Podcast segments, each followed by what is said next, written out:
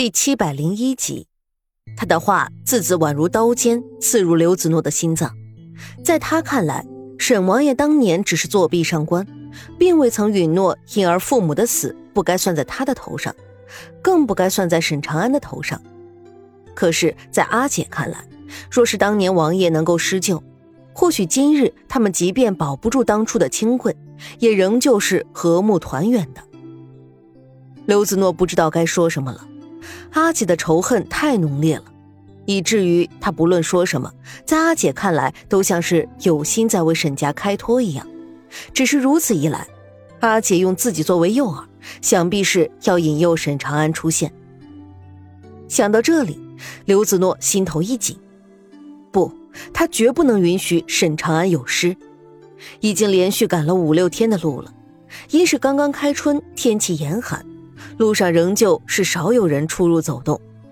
如果不是莫雪染力劝，如今的沈长安身体虚弱，需要好好休息，只怕他会骑上快马，疾驰到刘子诺的面前去。刘子诺，刘子诺，为什么他的眼里永远都只有刘子诺呢？他往窗外一瞥，瞧见沈长安正站在回廊上，看着已经落下花瓣的梅树，独自一人沉思。便知道，也许他又有了心事。沈公子很喜欢梅花呢。他转身朝素香装作不经意的样子说道。闻言，素香轻轻的笑了笑，只是拾起银炭，往掐金丝的炉子里又添了几块，说道：“是啊，毕竟公子与诺姑娘相识于梅花，又相许于梅花，当年的琴箫和鸣。”如今说起来，还仍旧让人心动不已呢。这样啊，莫雪然的脸上状似无奈，又半是凄然落寞。只是素香像是被打开了话匣子一样说了起来。她一边伸手整理着书案上公子写过的字帖，一边说道：“当初公子也不过是十五六岁的少年郎，只不过那时候便被赞誉为烈松如翠。”肌石如玉，狼艳独绝，世无其二了。苏香的眼里闪动着又是灵动又是开心的光芒，看得出她很为自己侍奉这样一个公子而感到自豪。而诺姑娘不过是一个街头卖花的姑娘，衣着寒破，甚至冬日里那第一次相见的时候，就连一双像样的草鞋都没有，穿着单衣站在冬天的寒屋里。朝着公子问道：“你要买一枝梅花吗？”白衣阔落的少年眉目之间皆是疏朗漠然，世上以为是少年的不动神色、老成稳重，实际上却是不知道如何与人打交道，故而封闭自我罢了。他闻声转过头去，瞧见一个脸色已经冻得发青的少女，拾着一枝梅花看着自己，虽然衣着寒酸，却眼神明媚。就像是站在草窝里的一只凤凰一样。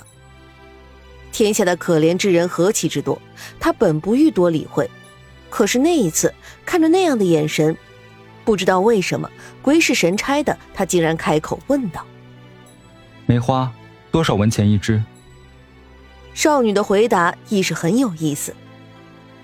那要看你是买梅花的皮相，还是买梅花的骨相。皮相三文，骨相万金。这样的回答，倘若换一个人来听，只不过觉得可笑罢了，甚至会觉得这个小女子在戏耍自己。可沈长安不同，他认真的听了，也认真的答了。那我要买古相，只是我未曾有万金之术。刘子诺咯咯的笑起来，你真是个呆子，我不要万金。那这样，这支梅花给你。我要日日温吧。也许是从那时起，自之后，刘子诺便伴在了沈长安身旁。十七日长途奔波，莫雪染一行人终于在请柬规定的前一天到达了青云阁。沈家本在此处拥有置地，其中婺源离青云阁并不远。正是因为这一带的青云山上有大小温泉泉眼，婺源因温泉水雾弥漫而得此名。沈长安在如豆的灯下，一遍又一遍的看着大红的请柬。脑海里浮现出那日那人说起的话：“人生何必那么长，害得我吃了那么多苦。若是能够一眨眼的时间，就到了垂垂暮年，即将死去，那就好了。”少女看着伏在他书案前，一边看书一边嘟囔个不停。原是静心写字的沈长安搁了笔，眼底是往常的沉稳从容，只是又多了两分不同的情愫。你到二十岁便可了。为何？因为你二十岁那一年会是沈长安的妻。沈长安的眼神认真而深情，他的话笃定而不容置疑。平白的给了刘子诺许许多多的勇气和说不出的欢愉，他娇嗔的说：“这可是你说的，你可莫要失信于我。”刘子诺看着窗前一轮明月，叹了口气：“到底，你还是失信了。”他摇摇头，想将那些过往的种种记忆抛却脑后。明日就是明日。她就要嫁给周延清了。今天已经是最后一天了，可是沈长安依旧没有出现。他知道，大概沈公子是怨他了，曾经说过两人生死不再相见的，大概就真的是生死都不再相见了。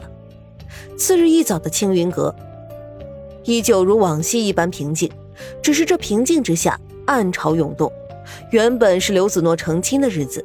可是满屋子却不见一根红绸，甚至就连阿姐都没有出现在自己的面前。而此刻，刘子云正坐在青云阁的大屋之中，左手边放着的是一把已经开了刃、锋利无比的长剑。他垂眸静默片刻，听见了远处传来的拍门声音。该来的人到底是来了。沈长安一身素衣的出现在他面前的时候。只见他浓密纤长的睫毛宛若蝶翼，轻轻震动了两下，睁开了眼睛，尖锐的眼神如同利剑一样朝他飞去。没想到沈公子竟然会赴约而来。我知你所想，亦知你所为。如今我人来了，便放了子诺吧。他敬你是他的阿姐，你何必如此逼迫他？哼！刘子云冷笑的看着他。像是听到了什么好笑的事情一样，忽然放声大笑起来，浑然没有女儿家的仪态。你倒是非常，非常了解我。刘子云看着他，像是兴趣颇浓的样子，问道：“那么，我们这位少年素有才名的沈公子，可知我如今邀你前来，所为何事？”莫雪染站在沈长安的身后，有些不可置信的看着面前这个传闻中天下第一阁的阁主，竟然会是一个行为举止宛若男人的女子。